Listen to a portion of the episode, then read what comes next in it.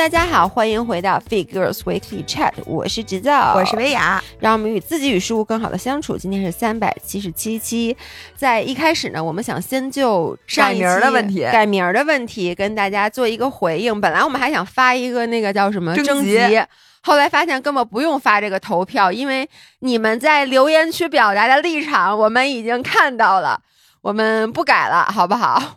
呃，就是我没有想到，原来大家其实对这个事儿还是敏感，这是咱俩问题。对对对，可能是因为我从小长，我觉得胖妞是一个挺可爱的名称，但是我非常能理解，就是很多呃五人说，他们觉得这个词其实是对他们来说是有一定的孩子们，很多孩子们小时候受过这个伤害，对，就跟我从小被人说丑，你要跟我说一个什么什么什么丑，我肯定是不愿意的。我现在不能接受别人说我丑，我跟你说。没有人说你丑，昨晚我也不能接受。昨晚直播的时候，大家简直把你都夸上了天。然后我当时就觉得这事特别搞笑，因为你们知道，姥姥昨天是刚做完否托纳斯 D。哎，在我们插播一下广告，我们 咱们俩这干嘛？不是，我们十一月十三号十三号是有那个医美直播的。然后昨天姥姥下午去做了那个否托纳斯 D，然后那个脸来的时候红的跟猴屁股似的。播的时候呢，大家很多人都问说：“姥姥好美，姥姥今天美的有点不一样，到底是哪儿美呢？”然后说：“姥姥的腮红。” 但我确实也涂了腮红，也涂了腮红。对，那我就再继续再顺坡就驴的再说一句，就是我们下一场是十月三十一号的时候，在小红书有一场盛大的直播，盛大的可能得有一百多个品。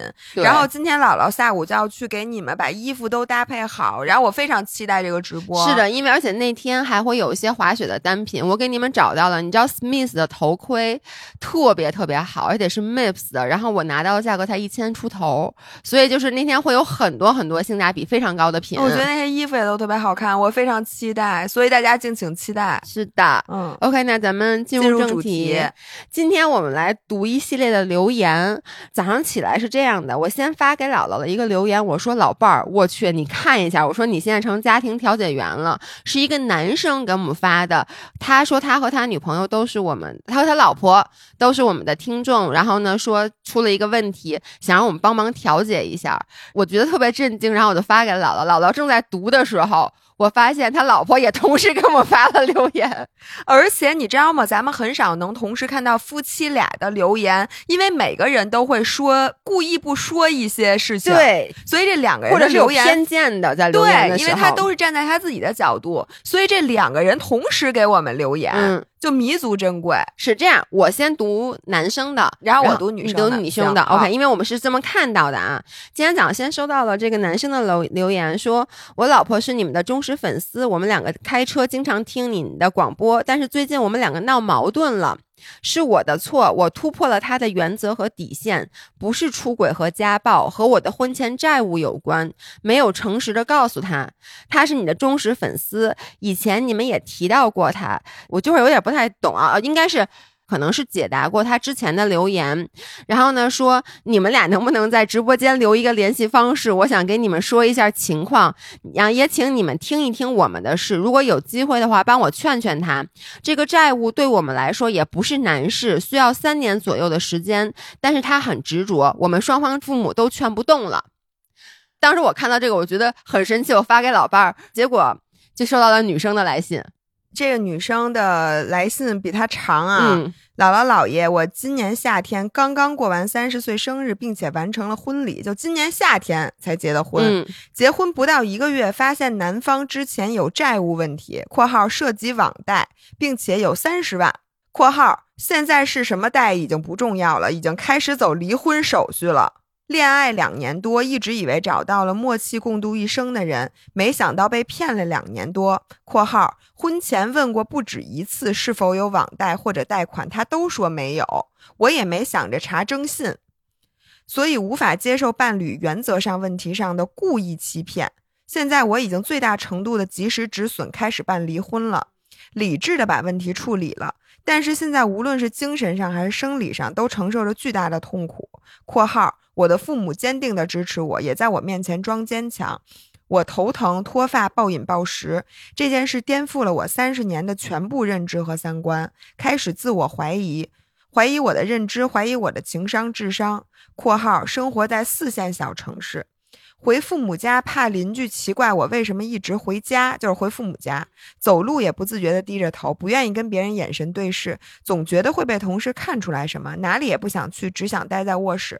我觉得我这辈子毁了。括号虽然理智上也知道这个想法太极端，但就是忍不住这么想。姥姥姥爷，我不知道如何消解我的痛苦，不知道如何重塑人生希望，也不知道如何让这个事情过去。我不知道怎样原谅自己的错误选择，我不知道将来要怎样建立三观。啊，这是我第一次同时收到双方的来信。对我觉得这样，老伴儿，你先给分析一下。你觉得这双方来信对在一起，和咱们单独读这个女生的留言有什么不一样？实话实说啊，我觉得没有太大的不一样。嗯，就是对于我来说，因为我一开始只看了那个男生的留言，就在我读到这封女生留言的之前，然后我其实就就是对这男朋友，我其实有很多的想说的。嗯，我觉得第一点就是我最不喜欢的这个男生说的一句话就是。他说：“这个债务对我们来说也不是难事，需要三年左右的时间。嗯，就我觉得这个点，咱们先说这个女生，就说这个女生她是在结婚之后发现了他们俩之间有这个债务，然后呢，她在婚前也问了这个男生，这个男生我不管是出于什么原因背的这个债，也不管是出于什么原因，他没有告诉这个女生，但是他现在就直接说出这个债务对于我们来说也不是什么难事，都不是对于我来说，是对于我们来说了。对，对于我们来说不是什么难事。”然后需要三年左右的时间，但是他很执着，就是他完全没有站在女生的角度去思考这个事儿。首先，这是你个人的债务，就是你都先不说你欺骗不欺骗啊，这件事儿，我觉得你应该结婚之前跟这个女生说清楚。我觉得，我觉得他们俩说的有一点。就是叫不一样的嘛，就唯一的一点，嗯，就是这女生还问过他，对，男生没有提到说这个女生婚前对，就这个男生说，我只是没有诚实的告诉他，我觉得这是一方面的错误。如果人家都问你了，你还是没说，你就是故意隐瞒，而不是说我觉得这件事儿是小事儿，不重要，对，你等于连最后的借口都没有了。是的，而且我真的很气愤，就是他说这个债务对于我们来说不是什么难事。首先，你不能代替你的伴侣。去决定这个债务是不是难事儿，因为三十万，说实话不是一笔小数，不是小数。而且你也说了，我们需要大概花三年左右的时间偿还。我就想跟你说，what the fuck，三年时间左右偿还的债务不是一个小数字吗？我觉得第一，它它是一个大的数字；第二，就是你默认这个债务是你们俩自己的了。嗯，默认这个债务是你们俩的，而不是你对对对。但是对方是完全在不知情的情况下背了这个债务，而你现在，我的感觉，一方面是说啊，都是我的错，但他从头到尾，我的字里行间读到的是，他觉得这个女生在 overreact，他觉得这件事儿不值得真的去离婚什么的，所以这个是我不太能接受的。我觉得老爷真的不愧是一个对这种恋爱中的权力关系，嗯，和这个男方说的每一句话听话听音儿非常敏感的人。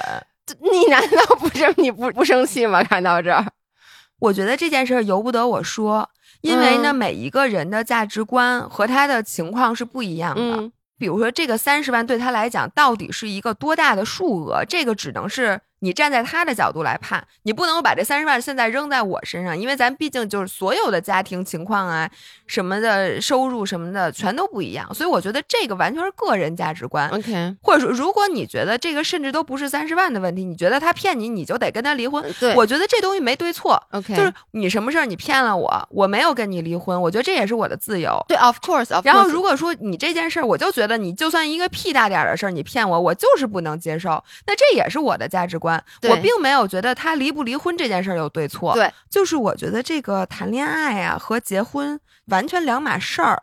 嗯，我现在能理解他的伤心，其实是把恋爱的伤心和结婚的这个伤心给放到一起了。然后现在你知道我觉得有点像什么吗？就我觉得谈恋爱有点像找最好的朋友，你可以完全没有原则。就比如我喜欢谁，我想跟他当好朋友。那我就跟他当好朋友。这个时候不牵扯到任何咱俩的。利益关系或者你这个人怎么样，我甚至都觉得不重要。就算是我觉得，比如说你的教育背景或者什么的跟我天差地别，就咱俩完全或者聊不到一起去，但是我就是跟你在一起，我很开心，那我觉得就可以当好朋友。我觉得这种人也可以恋爱。嗯，但是我觉得婚姻是什么呢？就像咱俩从好朋友转变成开公司。嗯。Exactly，就是咱俩，就是原来咱俩在高中的时候，咱俩互为好朋友，咱俩不会分析这个人的能力怎么样，他的学习成绩怎么样，他的办事儿怎么样，这个人靠不靠谱，完全就是咱俩在一块儿开心就 OK，对吧？然后当咱俩决定合伙开公司的那一天，咱虽然没有对话，但是你坐在家里一个人的时候，和我自己在家里一个人的时候，都想过，哎，侯诗瑶这个人，首先他是不是一个聪明人，对吧？其次是这个人能不能干。这个人的执行力怎么样？这个人靠不靠谱？我们俩在金钱上的观念行不行？然后我们俩如果开公司，这个公司结构，就比如说我们俩能否以后做到，在你干多我干少这个方面，无论我们怎么达成不一致，但是咱俩都不至于拆伙。嗯，还有就是我们俩的工作能力能不能做到势均力敌，这个决定了咱们的股份分配。嗯，就是我们一定是非常冷静的考虑过这种事儿，才决定一起合伙的。所以我觉得他就是恋爱和婚姻的关系，其实就是这样。是，而且我觉得恋爱的时候，其实就是其实就是在他们俩结婚之前，你的债务是你的债务，我的债务是我的债务。像我不管身上就有多少的利益的纠纷什么的，其实是影响不到你的。对。但是，一旦咱俩绑定成了一个利益共同体之后，比如说我在外面欠了钱，嗯，如果说咱俩没有结婚的话，那按理说人家不是讨债就讨我了。但只要咱俩变成了一个家庭，他们是能到你家说这是你们家庭的，你老公欠我的，那你就得还，它就变成了一个更加紧密的绑定，就会真正的影响到你的利益。对，所以我现在就想说，首先把婚姻和爱情分开看的，嗯，事儿。其实我觉得这个人他没有在爱情上欺骗你，他是在婚姻上欺骗你了。就是你们俩合伙的时候，等于他没有告诉你他之前公司的债务或者他个人的那个债务，这样其实影响到了影响到信很大的信誉问题啊。对，所以呢，这件事本质上就是你跟人合伙开公司的时候，那对方那个合伙人骗了你。嗯，如果你想，如果是这一件这种事情。你受到了欺骗的话，其实你不至于去怀疑你整个的人生，对吗？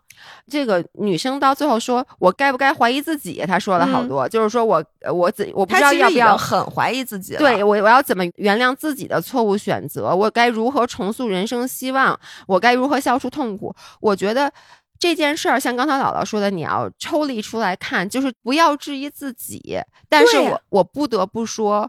如果是我的话，咱们就不说恋爱关系，咱俩是合伙人的关系。嗯，比如说咱俩现在说合伙，大家都清清白白的合伙。后来我发现你之前有其实债务问题，而这个债务问题会直接影响到咱俩新的这个合伙的公司。我要和你共同去背这个债务，这是一个很严重的信任问题。是，所以不说咱俩以后还能不能做朋友，这个合伙人我是不会再和你一起做了。嗯，我想说回来的是。我现在真的劝每一个五人在结婚的之前，你一定要想想结婚是不是必须的。嗯，我现在真的觉得这是两码事儿。恋爱是人类的本能，并且呢是人类的刚需。我觉得人是需要恋爱的，需要爱情的，这个没问题。但是人不是需要婚姻的。嗯，就跟你不非得要跟你好朋友成立一个公司，就除非你们俩说要孩子，你需要一个稳定的合伙人。嗯，但是如果你没有这个需求。真的为什么要结这个婚呢？因为这个结婚这件事儿，就像我刚才说的，它的性质就变了。你们俩结婚的时候要非常非常冷静的，然后就不能恋爱脑，要把就刚才说这些，甚至我觉得你应该去查一下征信。我现在甚至觉得你应该去找个律师，就结婚之前对你找一个律师起草一个婚前协议，然后顺便把对方的这些烂事儿什么乱七八糟的都查了。但这样我不得不说，会让你有点下头。就是在你上头的时候，你一定是想不顾一切的嫁给这个人的，但是这个其实并不合理。嗯，如果你找了一个律师，把这些东西都研究一透之后，你可能会有点下头，你就会觉得，哎，那我何必呢？我非得要嫁给嫁给这个人？所以，我真的通过这件事儿，我想跟大家说，首先，我想说，这个姑娘她只是在就是在合伙人的这个 part，可能她被骗了，但是其实。我并不觉得他需要因为这个事儿质疑自己，我是我反而觉得这个需要质疑自己，难道不是应该是那个男的吗？就是应该是这个男的，所以我觉得现在的问题点就是我生气的点在哪儿？就是我反而觉得出现这件事儿以后，男生的道歉让我感觉啊，就是我知道这个男生肯定也在听我们播客，那我就不怕得罪你，我实话实说，我觉得你这个道歉非常的让我看来不诚心。他没有道歉，他他说的是我的问题嘛？他说就就感觉上就是说这是我的错，然后是我突破了他的原则和底线什么之类的。就是我觉得你并没有真正的认识到你的问题是什么。这样我翻回来说啊，就是这个女生到底该不该离这个婚？首先，我觉得你应该是想明白一个点，就是你生气的到底是这个债务本身，还是他不诚实？我觉得这是两码事儿。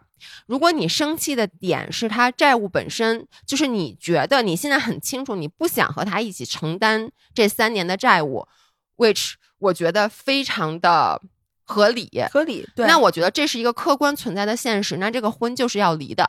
因为你不离的话，break up 这个合伙人制度嘛，对你这个，因为你不离的话，你就是从法律上意义来讲，你就是没办法。因为我相信你们肯定没有签婚前协议，就算他自己去偿还，他拿他的钱去偿还这个债务，一样的嘛。你不是里兜外兜嘛？你不就要为这个家付出更多吗？所以我觉得这是第一，你要弄明白。如果你对他的这个生气的点是他不诚实的话，那我觉得你去看一下，像刚才姥姥说，他是什么原因去不诚实？当然了，我就就说我个人啊，我个人的感觉是。如果说他在婚前告诉我这件事儿，就是说他借钱的这个点，如果是有情可原，或者他借贷的这个点是有情可原，不管是出于任何原因，我觉得是更好。去被理解或者去被原谅的，那肯定的呀。对，但是因为就是他带着这个，尤其如果你真的婚前问过他，你有没有借贷，你有没有身上有没有债务，他说没有，等于他心里第一他知道他有这个债务，第二他知道你介意这个点，第三他明知道你介意这个点，他还欺骗你，他就更不告诉你了，就更不告诉你了。而他心里深知他这个点还跟别的点不太一样。比如说我问你，我说你以前谈过几次恋爱？你其实谈过二十次，你跟我说只有三次，结婚之后被我发现了。我觉得这个也是撒谎，但这个谎言不会从实质上对我造成那么大的伤害，因为他三谈过三次也好，谈过二十次也好，只要我们俩在一起以后，他没有谈过更多的恋爱，其实我觉得这个是一个比较好解决的问题，就是说。就像你刚才说的，他不敢告诉我是怕我万一不跟他好了怎么办？我不跟他结婚了怎么办？嗯，就比如说像老爷公说他属属属属什么属什么来着？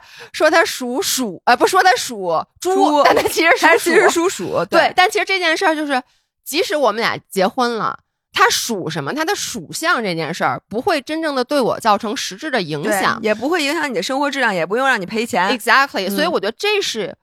当然了，撒谎都是不好的，但我觉得这是你可以选择原谅的点。但是 on the other hand，他明明知道他的这个谎言会在结婚之后真正的对你们两个造成生活质量上造成影响，嗯，所以我觉得这个可能就是要要三思的。对，嗯。然后我最后想说，我因为想把这个五人的这几话，我真挺心疼他的，因为我能理解他其实就是现在因为这个问题把他整的。他怀疑他的对，这是后半部认知和三观。对，对，他说我我不知道怎么重塑人生希望，我不知道怎么让这个事情过去，我不知道怎么原谅自己的错误选择。我甚至觉得他以后碰到任何一个男生，嗯，他都会有点不信任了，因为这件事是阴影。是，所以我想在这里给他说一下我的想法。我首先觉得，就跟前两天有一个那个疯狗。咬人嗯嗯的那个事儿之后，大家现在开始就是各种虐待，什么杀狗。我就想说，我完全不认同这个价值观。就是说，你是我看了那个视频，那个狗确实穷凶极恶，它确实我没见过这样的狗。但你不因为不能因为世界上有几条疯狗，你以后就对狗这个种类，嗯，你就觉得这这种类不行，我要把所有的狗都杀死。我觉得这是一个什么样价值观啊？就像你遇到渣男，你不能说因为我遇到一个渣男，我以后就不恋爱了，嗯，或者我就不结婚了，或者我以后看见男的我就觉得不信任，我觉得这个是不存在的，嗯。然后我突然想起我自己的一件事儿，就前两天我们讨论纹身的事儿，然后呢，人家说你要是想纹身的话，你想纹一个什么？然后我就说我想纹一个生蚝，然后然后呢，人家就惊了。说你有多爱吃生蚝啊？你是要闻吉拉多还是要闻什么？然后我就想说，因为我之前看过一个生蚝的故事，就是你知道生蚝的壳和它里面的珍珠是同一种物质。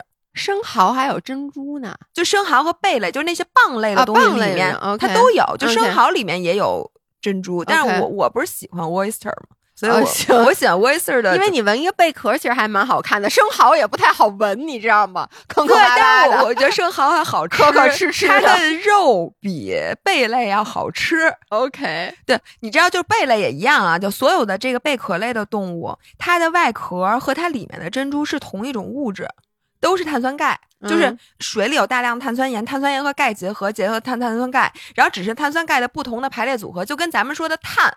碳纤有各种形态是一样的，它都是同一种物质。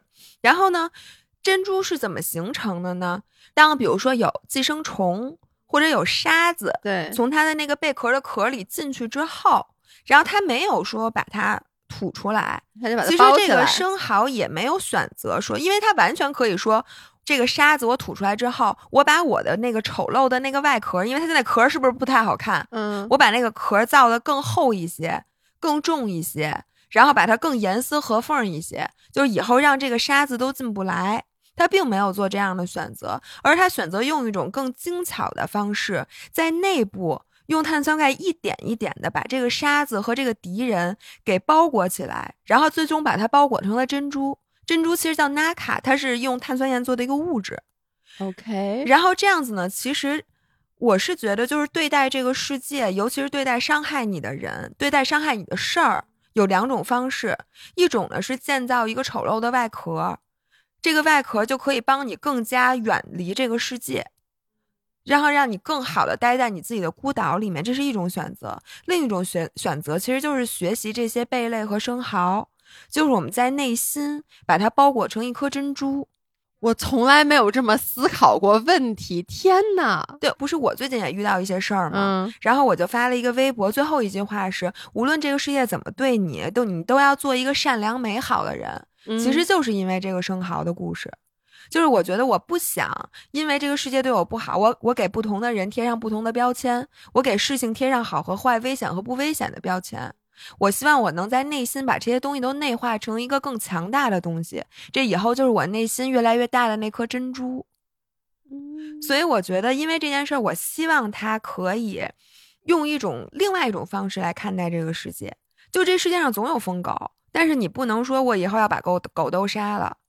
就这世界上总有人会伤害你，总有人会欺骗你。我希望你可以把这个看作成他的问题。就跟我前两天，这就是他的问题，这就是他的。但是很多人他不能这么思考。就比如说，你今天在马路上碰到一个人跟你大声嚷嚷，就是你跟他说好好说话，他跟你特别凶的跟你嚷嚷，这个时候你很容易把它转化成你的怒火。你就想，你这人是不是有病？你为什么要这么对我？对吗？你为什么要这么跟我说话？对他有病啊！对，但是你会生气。但是如果你在想，就是说。是由于他的原生家庭，他遇到的那些事儿，他自己不好的方法，把这件事儿处理成这样。这件事儿跟你其实一点关系都没有。这时候你桑炮还可以理解他，就是你还可以用善良的眼光去看待他。所以我觉得，就是请你不要把这件事儿内化成你觉得你看人不准，嗯，不是你的问题。对我其实就一句话想送给他。这是之前某一个五人在咱们某一期播客底下留的言，我当时给这个留言点赞了。我怎么觉得好像是老白 说的，我忘了还是强哥？就是与其反思自己，不如责怪他人。我觉得这是一个，这是我的至理名言，这说的很对呀。就 与其反思自己，不如责怪他人。对，但我觉得你需要反思的点是什么？嗯，就是以后还在建立这种合伙人制度的时候，要更加谨慎。我现在觉得，就是恋爱的时候，你可以什么都不要，就是你可以倾其所有。我这人就是这样，嗯，就我如果爱一个人，我绝对是倾其所有的。但是我现在觉得，如果你在步入婚姻之前要把这件事看成合伙，那你该找律师找律师，该查征信查征信。嗯，而且在里面，其实我最后还想。谈一谈里面提到的一点，就是他觉得现在他整个有点抬不起头来，然后他画了一个括弧，说生活在四线城市，怕邻里说什么，然后每次回父母家去都是不敢抬头，然后不敢看别人的眼睛。因为说实话，就是我觉得可能在北京这种大城市，我的感觉啊，是邻里也不太会关心其他人的生活。你别说你离婚了。你们家着火了，对面对，因为大家都很冷漠。但是我能理解，在一个 everybody knows everybody 的小城市，就是看好多美剧，就说发生在小镇上的事儿，就是因为更难的解决。对，因为每个人认识每一个人，所以在这个城市里，八卦一定也会更容易去发酵。所以我觉得我没有资格，我也不想告诉这女生，你不要 care 他人的眼光，因为我觉得做不到。如果设身处地的想。我也做不到，尤其是我都能想象，我刚结婚两个月，就是突然一下就离婚了，我怎么去给大家解释这件事儿？因为大家一定会指指点点，说，哎，你看他刚结婚，他怎么就离了？然后大家会各种猜测，那有的猜测可能就是对你不好的。那这个时候你应该怎么想？我觉得我没办法给你一个指引，但是我觉得就是你不要让这种因为害怕大家的目光而影响你自己去做真正的决策。大家怎么指指点点？因为我周围就有人，包括我自己，我在很多时候我做一件事儿或者不做一件事儿，不是发自我内心真心的想，而是我是在想别人怎么看我。就是举一个例子，比如我小学的时候，我考不好试，我成绩考不好，honestly speaking。你无所谓，我其实不太在乎那个成绩，但是我在乎的是我拿着这个成绩回去，我妈怎么说我？对，而且产生了一系列连锁反应。对，然后呢，尤其是你知道，咱们小时候其实就是妈妈的朋友也都在这个，你们都是一个学校的，然后呢，妈妈的朋友会说，哎，侯少得几分啊？比如说一个重要的考试，然后我妈怎么去面对她的同事，然后那些叔叔阿姨怎么看我？那些 energy 会反射回来。对，所以就是我就觉得那个时候我的很多决定也好，我的很多心情和情绪也好，不是我真正自己的。我不是那么一个要强的人，我不是必须要考试考好，或者说，我其实觉得考不好这件事没有那么可耻。但是因为他们的回应让我觉得这是一件可耻的事儿。那我教大家一个我曾经的做法，因为我原来一直是一个好学生，我很少考不好，但我确实也考不好过。我发现我有两种态度面对我妈，一种是理直气壮，嗯，这样我妈就会产生你刚才说那一种反应，就是说我，说你怎么考成这样？然后呢，就说那你今年暑假你得好好说干嘛干嘛干嘛，就给我弄一堆活儿。还有一种方法，我 simply 把卷子往那儿一说，然后跟我妈。说妈妈，我这回我跟你说，我这回考的特别不好。自己先难过，让你妈来安慰你。对，然后我说我真的考的特别不好，我也不知道我为什么这回考特别不好。这时候得到的反应是完全相反的。是我妈会首先会很安慰我说没事儿，说你看你这个。就考不好正常，妈妈小时候也不是每次都考好啊。然后另外，我妈会帮我遮掩，嗯，我妈会跟所有同学说啊，她她考的挺好的，就拒绝谈起这件事儿。而且我觉得这个女孩，你完全可以，只要你适当的示弱，所有人是站在你这一边的，因为被骗的人是你，对吗？大家会支持你，对吗？是，所以我想说的就是，不管他们怎么说你，不要因为怕别人去 judge 你，觉得哎呦，这个人刚结婚两个月就离婚了。那可能是他的问题或什么什么，你就说，哎，要不然我我不离婚了，就为了所谓的面子上的事儿。因为我觉得他字里行间也在表示出他的父母在支持他，但其实父母也在故作坚强。如果是我站在他的角度，就是我其实是犹豫的，嗯，但是我犹豫的点就是说，或者说我觉得我不应该离婚的点，可能都是外因。就是我怕别人说，我怕让父母伤心，等等等等。而我自己内心，其实我觉得他感觉上已经做好了决定。关于就是他究竟离不离婚这件事情，然后我觉得他应该怎么考虑这个问题？因为咱俩不能建议说离不离婚，而且很多五人其实。有的时候问咱们，他们都是在做一个人生重大决策。然后我现在想说，就是在做人生重大决策的时候，应该谁的都不听。嗯，就首先屏蔽所有外界的声音，甭管是他是你再好的朋友、再亲的亲人，他不是你，他没有办法。嗯，其实他没有资格影响你的决定。就这时候，我真的觉得一定要听自己的，谁的都不要听。然后另外的话，你要把短期的所有东西都放下。就是我现在说这个东西一定会有阵痛，就甭管你是决定离还是决定不离，就是你做任何一个决定，比如说刚才还咱们收到一个，就是我现在是重新考复读，嗯，还是不复读，就是这种 yes or no 重大决策的时候，不要想短期。比如说，我现在选择复读啊，那我得还得弄学校，然后呢，我现在就没有办法去工作，我爸妈怎么去交代？我觉得这些事情都是事务性的，它不应该影响你的决策，它只是一些你需要做的事儿，它会产生一些短暂的痛苦。你要想的是长期的事情，而且把你长期的这个利益点放大一千倍去想。你怎么放大？比如说他这个事儿，你就想，如果我不离婚。这些事情现在在我心里的影响是会越来越大，还是会越来越小？我帮他一起承担债务和他骗过我这件事儿，我在十年以后我回想起来，他到底是有事儿还是没事儿？如果我离婚之后对我产生的影响是我离过婚，而且我是两个月就离的，并且是因为这件事儿灵犀，在十年以后他对你还是是微不足道了呢，还是会是一个 huge 的影响？我现在觉得就是应该这么考虑问题，要不然你永远做不了决定，因为杂音太多了。嗯，好的，所以我们没有给建议。人家男方写信是让我劝和的，结果对不起啊，我也没劝。不是咱俩娘家人啊，对对对，没有办法站在那男生的角度。是的，OK，那我们读下一条。好，那我读第二条。姥姥姥爷，我想问一个关于家庭和生娃的问题。我今年三十五岁，结婚七年，是一个不怎么喜欢孩子的人。因为现实因素，我并不认为生孩子是我人生的必选项，且了解对我人生将有重大影响。但家属非常坚定，一定要要孩子。这个问题婚前就已经讨论过，抱着万一我变了的想法结婚了。婚后七年，思想上我们谁也没有改变谁。如今我们进入了人生的一段平稳阶段，生娃的议题再次拿上桌面。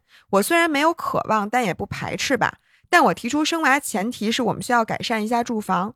婚后住的是我父母以前买的老破小两居室，生孩子可能要请阿姨、父母来帮忙，显得有点住不下。改善住房需要用我父母的这套房子置换，加上我俩的存款，还需要我的父母给予一笔不小的数额的支持。北京买房太贵了，请问有必要给父母写欠条吗？从法律上专业我不懂，会保护我父母的财产吗？从情感上，我感觉会影响我们之间的感情。家属家里比较困难，他家的存款就等于我俩的存款。我可以理解他有难处，也理解他的没房没钱就不配生孩子吗？但我父母的钱也不是大风刮来的，我现在不知道如何摆平家里的关系。不换房，我不想生孩子；我不生孩子，我可能就恢复单身了。因为他的意思就是不生孩子就得离。嗯，本来没感情破裂，因为这一系列的反应，最近焦头烂额，我想不出问题的根源到底出在了哪里。嗯，来，老爷。问题的根源出在哪儿？出在你俩压根儿就不该结婚。你觉得就是要孩子的问题？对不起啊，我我这就好像显得我是一个咱们今天要拆散几对儿。呃，但是我我跟你说，就这件事儿，搁我我不能忍。我不能忍的点是什么？就是他想不出根源问题在哪儿。根源问题就是你们俩在步入这个合伙关系之前就知道你们俩有对于公司的发展方向。有完全相背而驰的观念，这个我同意。就像刚才姥姥第一个留言说的，婚姻是一个很严肃的事儿。嗯，婚姻就是一个合伙人制度。对，你在步入一个合伙人制度之前，双方都已经挺坚持。你知道他是什么想法吗？就是双方都觉得我可以改变对方。男方一定是觉得你这女的现在还年轻，等到你。再过了几年，你年纪大了，你不可能不想要孩子。我一定会想办法想让，就是你一定到时候会想要孩子的。所以就是，比如说你们在合伙做公司之前，你们知道一个想让这公司上市，一个想让这公司小而美，嗯，但是你们俩又以百分之五十和五十的股份。成立了这个公司，没有一个人说了都不算。对，没有一个人有决定主导权。然后七年之后，这个公司走到了一个要不然就上市，要不然就就不能做的情况下。结果这个时候你说根源出现在哪儿？为什么我俩谈不拢了？根源在于你们俩从来没有谈拢过，而且还有就是他们现在等于啊，就我觉得要孩子相当于你们俩的公司要立一个新项目。嗯，这个项目一定是需要一个是人力，一个是财力。一个是你们俩的这个经历，我觉得他们俩的问题有的，因为我觉得这个女孩啊，她从根源不想要，但她也没有特别坚定，其实是可要可不要的。但是呢，现在这个项目最大的问题还出现在资金上，就是因为他们俩，我同意，就是说你要孩子可能是需要换房子的，然后就发现从现实上这件事情就非常难，因为他对方是拿不出钱的。然后如果你这边拿钱呢，就得花他父母钱，因为他本身可能也没有钱，因为北京房子确实太贵了，就得靠父母。但是他又觉得那全是我父母出的，那这又是咱们俩住的房子，他就觉得，因为他说了一句话，我我现在想回应一下这一点，他其实就说。需要我父母再给我们一笔钱，让我们俩换房子，那我需不需要给父母写欠条？从法律上需不需要保护一下？我觉得这个呀，你一定是需要的，嗯，因为就像我刚才说的，你爱情是一回事儿，婚姻完全是另外一回事儿。你就可以把你父母想象成一个公司，你们俩现在是一个公司，你公司和公司之间哪有说我公司直接给你打过钱来，你连个合同都没有的呀？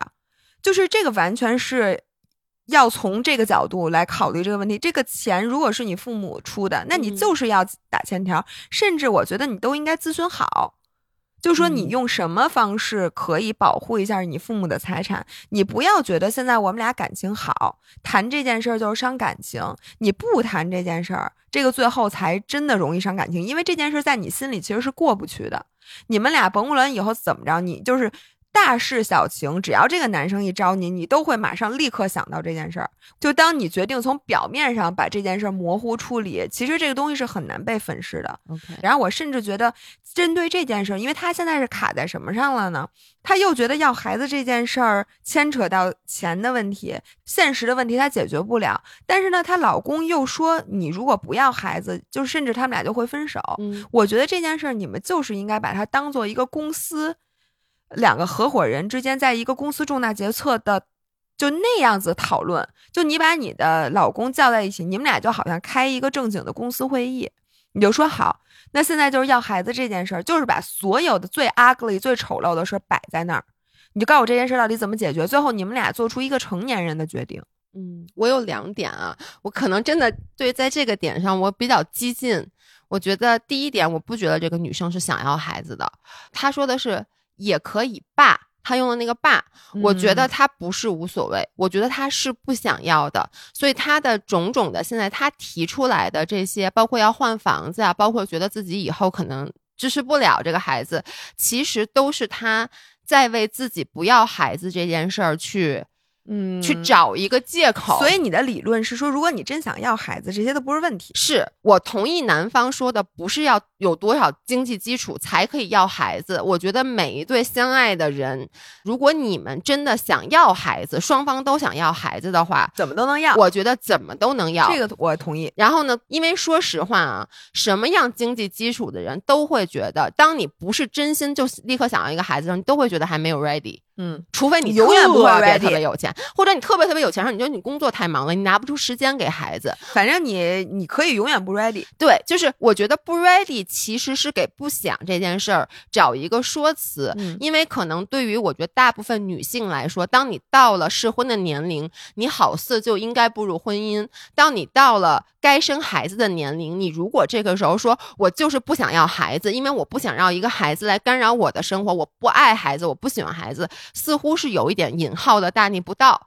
大家会去因为这件事儿来 judge 你，就是这是在一个传统的社会的这个框架之下，所以我觉得我第一，我读完以后，我觉得女生是不想要孩子的；第二，我希望你这个五人能把这个接下来我说这话让这男生来听一听，我也希望每一个女生，如果你自己现在没有确定要不要孩子，而你男生你的另外一半在给你压力的时候，我需要让这个男生听一下，就好比这是一个公司。然后咱们现在要一个孩子是一个新的项目，咱先都不说是不是说女生得跟家里再要钱，咱都不说接下来买房子是不是都要女生的父母去承担更多，咱就说双方表面上看一人一半儿。你知道，在这个孩子出生之后，就这个项目真正孵化来之后，一定是女生这边这个合伙人是要花出更多的时间和精力的。这是一定的，母亲，你喂奶呀，什么这些东西，父亲他干不了啊。对，就不光是生理上，就是一定是女方是付出更多的，非常非常少的情况下是说男方付出更多。像你刚才说的，你整个生育的过程，对于我们来说，我们的生理上其实就是会，反正我知道喂奶这件事儿，别人替代不了。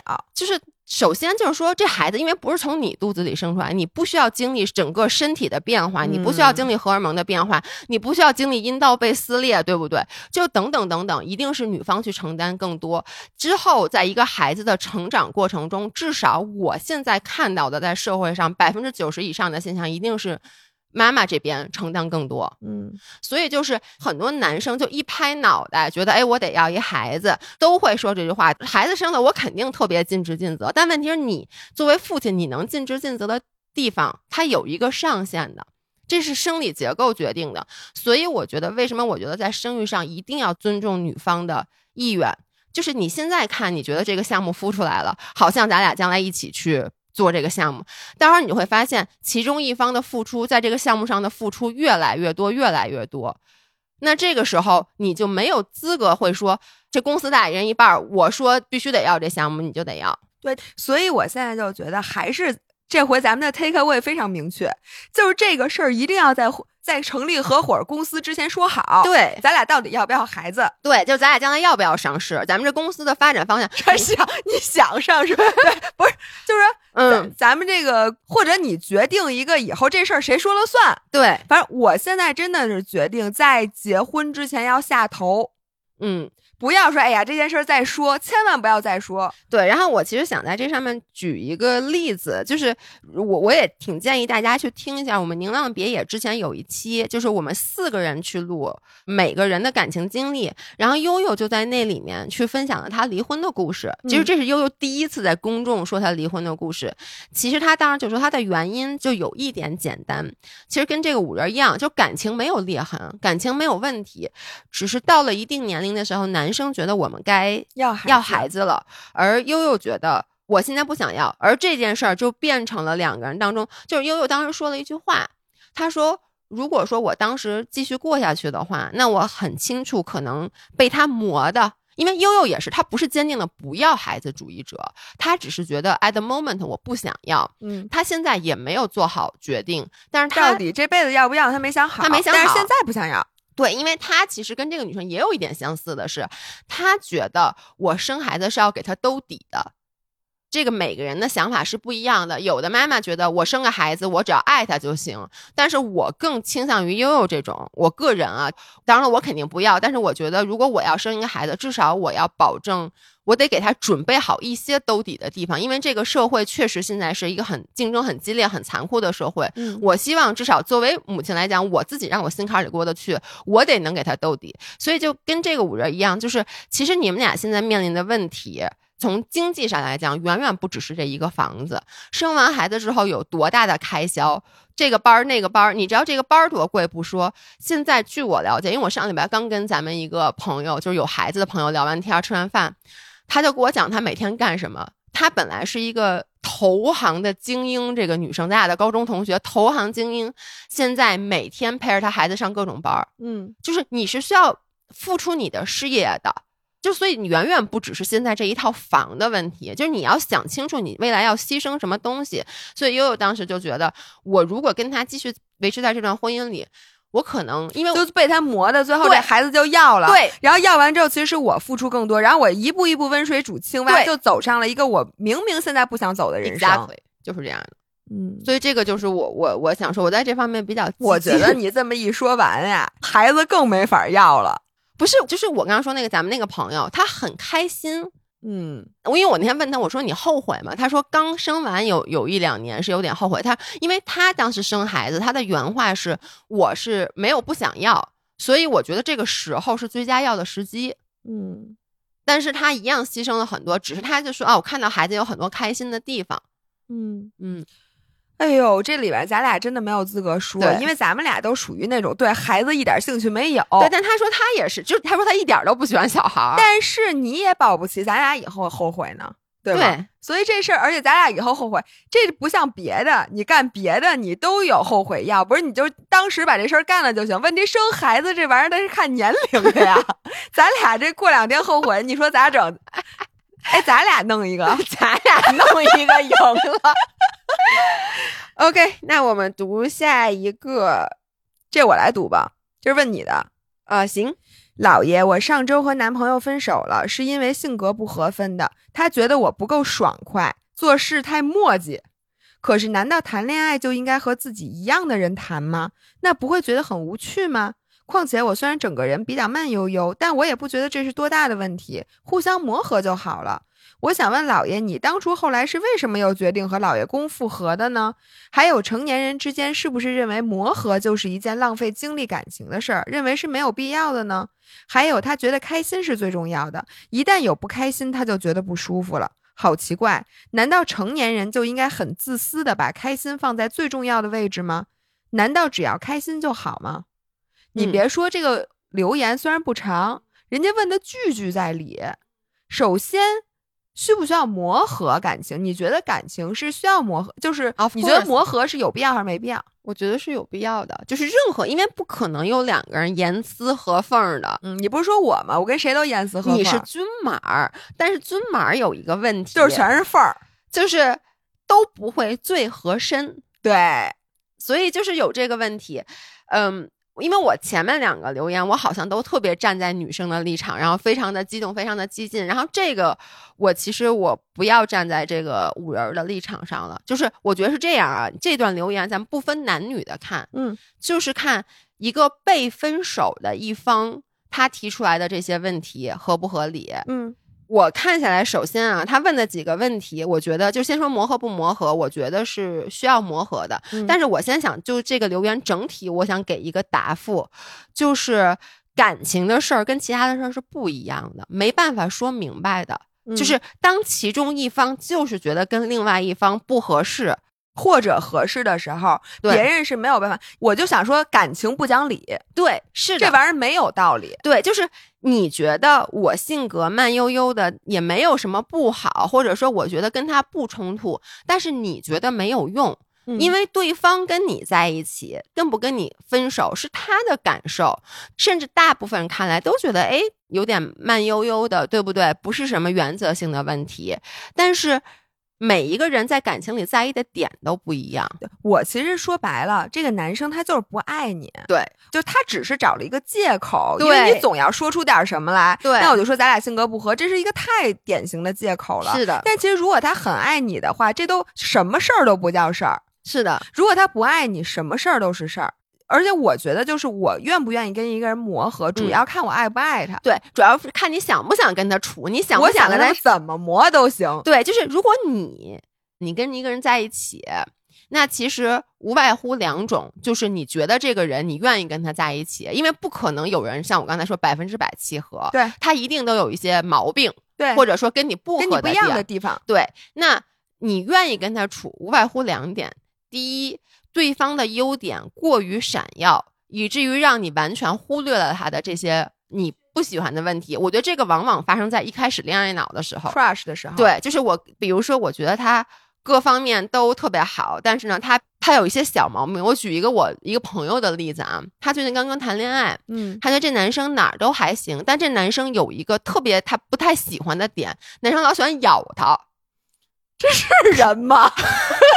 这事儿是人干的，不是狗干。就是比如说，他就说这男生可能会跟他一起走的话，突然就把他胳膊拽起来咬他胳膊一口。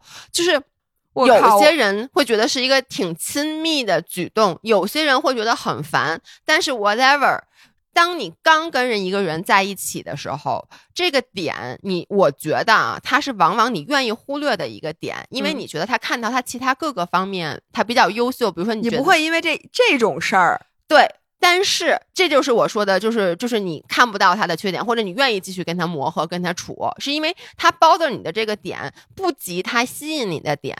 那还有就是到了后期，如果你还愿意磨合，就是说他还有问题，你还愿意磨合。第二种情况就是他的这个点吧，说大不大，说小不小，没有真正的踩在你的痛点上。比如说，对于你来说，什么是你的痛点？你不能接受男生小气。你不能接受男生抽烟，你不能接受男生喝酒，对，不能撒谎，这些点他都没有，他这是你的雷点。然后呢，但是呢，他喜欢咬你，嗯，你就觉得哎呦算了，他的其他的缺点，这些缺点都没有，并不是他有多大的闪光点。我觉得只有这两种情况存在的时候，你才不会去因为一个人的一个问题去跟他不磨合。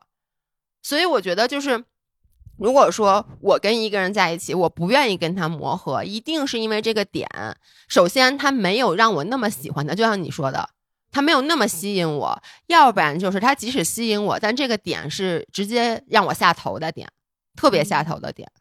对，但是我反过来又说啊，就是咱们甭管不站在男生也不站在女生的角度，就是到底要不要磨合？我是觉得现在这个社会上啊，以我们恋爱的经验，如果你完全拒绝磨合，我就是要直接找严丝合缝，那基本你也只能自己过了。对，就这个磨合，这这个是必须要磨合，而且你一定要具备磨合的能力。但是磨合往哪边磨，你就是。你们俩看各凭本事，各凭本事。对，我觉得就是各凭本事。但是你首先，我觉得你先找一个你愿意磨的人，他也愿意跟你磨。对，然后这个时候我觉得就是一个技巧，因为有的人他找了一个他其实也没那么情愿的人磨，然后谁你其实都能磨好。但是磨半天吧，你越来越不喜欢他。但是你们俩已经磨这么长时间了，只能结婚了。我觉得这就是一个悲剧。是，所以你在磨之前一定得找一个你喜欢的磨，并且呢，你磨的那个点不要是一个特别大的问题。有两种思路，嗯，两个极端。我认识的人啊，就现在一直我我觉得有点问题。一个是拒绝磨，嗯，就我就要找一个我现在一眼就看上的，然后就没毛病这人。然后这样人肯定现在一直单身，还有一个呢，就是不愿意放手，嗯，因为我觉得我太难找了，可能他前一段时间就是拒绝磨，然后后一段时间就变成看谁都珍惜，就明明这个人不太喜欢，心想，要不我再试试。说，那我这么多人我都没有看上，是不是我就是看不上人？那我就随便挑一个，我就开始磨吧。是，然后磨着磨着，你问题一定是越来越多的。但是你都磨了这么长时间了，你沉没成本那么高，那行，那就嫁给他或者怎么着，最后也是一个悲剧。你说一个是完全找不着，和一个找了一个完全。就是不合适，不合适的。你说孰优孰劣，其实都不是理想的。是的，而且我觉得就是磨合这件事儿啊，我一个比较深的感触，其实就像刚才姥姥说的，你要找到一个恰到好处的度。因为我觉得人在年轻的时候，就是刚开始谈恋爱的时候，就二十出头的时候，是大家都不会介意磨合这件事儿，因为那个时候年轻气盛，而这个磨合更多是我都想把。改变对方都想掰扯对方，然后最后的结果其实就是一方改变了另外一方，或者说两边都改变了。可是等到像我现在这个年纪，我周围的朋友，就像刚才姥姥说的，我周围有一些朋友他是单身，其实他不是要找一个严丝合缝的人，我觉得。现在就到咱们这个年纪，没有人这么蠢，觉得这个世界上一定能有跟我百分之百契合的人，而是当你这个人越过越完整之后，像姥姥说的，最完美的感情是两个完整的人在一起 share 他们的圆满。对，但是我反而觉得更普遍的现象是，因为当你真的圆满的时候，你就不愿意去为任何一个人。去做任何的牺牲，不管这个是牺牲的是你的时间，还是你的经济，还是你的任何的精神、你的情绪。所以这个时候，到了我这个年纪，你是不愿意磨合了，就是说。我现在这个年纪，我再去谈恋爱，比如老爷公这样的人，嗯，我是在二十岁的时候，二十多岁的时候认识他，我觉得他这儿我也想看不惯，让他改，你给我改，你必须得这样，那样我也看不惯，你给我改。最后的结果就是他改了一部分，然后我接受了他剩下的一部分，嗯，然后两个人就在一起了。而现在在我这个年纪，如果我再遇到老爷公这样的人，我根本不跟他说，比如我跟他谈恋爱，他今天干了一件事儿，我看不过去。我懒得跟他说，我不想花费精力，因为你知道，两个人一旦因为，比如我对你这点不满，然后我们俩开始掰扯，他是消耗我的时间和情绪的，我的 energy，所以我就不搭理他。但是三次之后，我直接跟你丫分手，这不是我吗？对，就是我周围有太多这样的人。然后我想说，我觉得这是人之常情，就二十多岁的恋爱和三十多岁的恋爱绝对不是一种恋爱。是二十多岁的时候，你可以把它想象成，因为人，我觉得可以想象成一橡皮泥。然后你随着岁数的增长，越来越风干，越来越难捏，但是你自己也越来越成型，对对吧？你二十多岁的时候，你们俩都不太成型，很容易粘在一起，对。然后你们俩就捏成了一个形状。然后你那时候没找一橡皮泥捏一块儿，等你都快干了，就是 你你是挺圆的，你知道吧？你自己已经攒成一球了，这时候你谁都粘不上了。对。但是呢，我觉得这两种恋爱各有各的美。就我觉得三十多岁的恋爱真的可能有的时候就互相之间你们会保持一定的就距离感大拉大了，嗯，但是并不代表。你们俩这个就对就不能过了，并不代表找不到完美，就是或者说更好的爱情，这是另一种完美。对，但只是我我是觉得，就是说你年纪越大了，像我刚才说的，就是一个是你不愿意改变自己了，比如年轻的时候啊，那我觉得那个时候的爱情就是有点恋爱脑，就是我为了让你开心，即使做一些让我牺牲的事儿，我是愿意的，而我觉得这也是爱情本身美好的地方。嗯但是随着你年纪越来越大，你首先你越来越不愿意去为了。迎合别人而牺牲自己，同时你也懒得让别人去迎合你，因为让任何人迎合你，你还得费点劲，嗯所以就导致谁都不愿意费功夫。对，但是谁也对对方要求也就低了，对，所以我觉得这也挺好。成年人的恋爱和年轻人的恋爱是两种不同的美，只要你们俩能对得上。嗯，你别说你这橡皮泥已经是圆的都干了，然后对方是一个又又湿又软的，他小橡皮球，然后啪叽一下趴你身上，多好！小哥哥，快点来！这个风干的老橡皮泥，在这儿，我我想要又湿又软的小橡皮泥。哎，我就不行，我想要这比我更老、更硬、更圆的橡皮泥。就是你这俩橡皮泥，大家俩圆是不可能捏一块儿的，对吧？但是呢，这俩圆可以互相 share 他们的 happiness，我觉得对。而且我我还觉得有什么东西可以磨合啊？我觉得像刚才他说的，就是因为对方觉得他的性格，嗯对方觉得不合适，然后他本身是觉得，我觉得我的性格慢悠悠的，有什么不合适的？我反而觉得，其实性格上的不合挺难磨合的。因为这个是要改变你这个人，我觉得什么是好磨合的？我觉得不好磨合的是三观还有性格，好磨合的是你些你的行为，比如说老爷公，假设说啊，老爷公抽烟喝酒，嗯然后呢，我不能接受这个人抽烟喝酒，我希望你戒烟戒酒，我觉得这个是好磨合的对。他应该是对 behavior wise 的，对，因为嗯你让我改变的是一个我的习惯，甚至比如说我起得很晚。如果说老爷公，当然了，这是不可能的。但如果老爷公要求，比如说说咱们早点起，我不喜欢你老睡懒觉。那如果我真的爱这个人，我觉得这个是好改的。不会的，不，但是说你给我滚，但你看我现在起多早啊，就是我觉得我的意思是，这种行为上的东西都是好改的。比如说我爱说脏话，你不喜欢我说脏话，我觉得这个都是牺牲不大的。嗯但是像你说，比如说我是一急性子，你说你以后必须得把性子慢下来，你不能老这么急，不能老发脾气。还是换一个人吧。对我就，那我只能跟你说对不起，你还是换一个人。只是往往在我们意识到生活中的故事中，大部分是，哎，你这人怎么性子那么急啊，那么容易发脾气？你能不能脾气改好点，性子慢下来？这种的要求比较多。而往往那个急性子都说，那你要换个人。但是很少我们听到的是说，啊，我觉得你性子太温和了，你太慢了，你能不能快一点？你能不能急一点？要说好，这种比较少，所以就是你会觉得，哎，我这个性格 OK 啊。就其实我是觉得，只要双方的性格不合适，不管是什么样的，它都是存在问题的。嗯嗯好的，你又成功把我绕进去了。然后我觉得还有啊，就是我觉得咱们来回答最后一个问题，就是他说他觉得开心是最重要的，一旦有不开心，他就觉得不舒服了，好奇怪，难道成年人就应该很自私的把开心放在最重要的位置吗？难道只要开心就好吗？我是觉得，就回到 callback 第一个问题的答案，恋爱等于我只要开心。我觉得啊，嗯婚姻等于跟开心没有关系。，OK，婚姻是一个建立公司，就像咱们俩好朋友合伙开公司，所以我觉得你要问我恋爱，我是不是成年人只要开心就好？那我肯定是，嗯，因为我从恋爱当中我获得的，我觉得对我来讲就是情绪价值嘛，我就是想找一个我爱的人，嗯对、他也爱我，我们俩双向奔赴，挺好。但是如果你说这个婚姻是不是只要开心就好？那绝对不是的。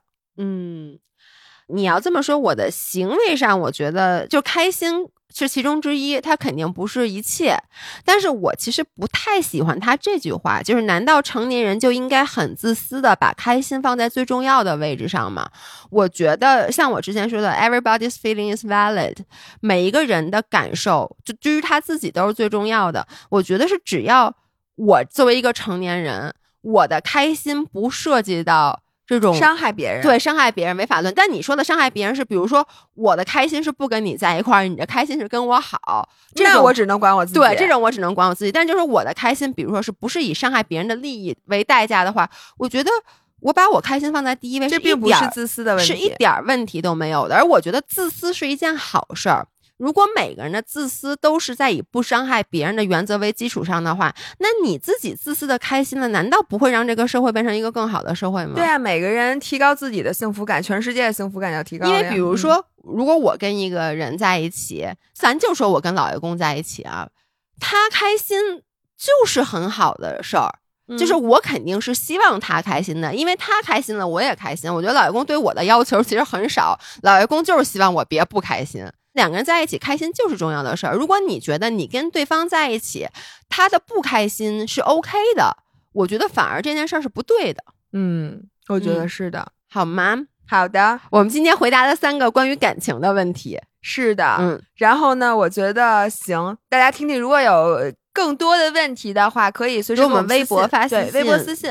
对，然后那我们今天就先到这儿，然后跟大家请一个假，因为姥爷马上要去那个新疆，对我要去可可托海，这是一个工作，所以这两天可能比较抽不出时间来录。然后姥姥马上要去阳朔比铁三，对，所以我们就一切等我们俩下礼拜下周初回来了，我们再给大家录一期大的。回来我们录完了之后，马上我就要去纽约跑马拉松了，然后还要去趟波士顿。哦，我中间在北京可能就三天的时间。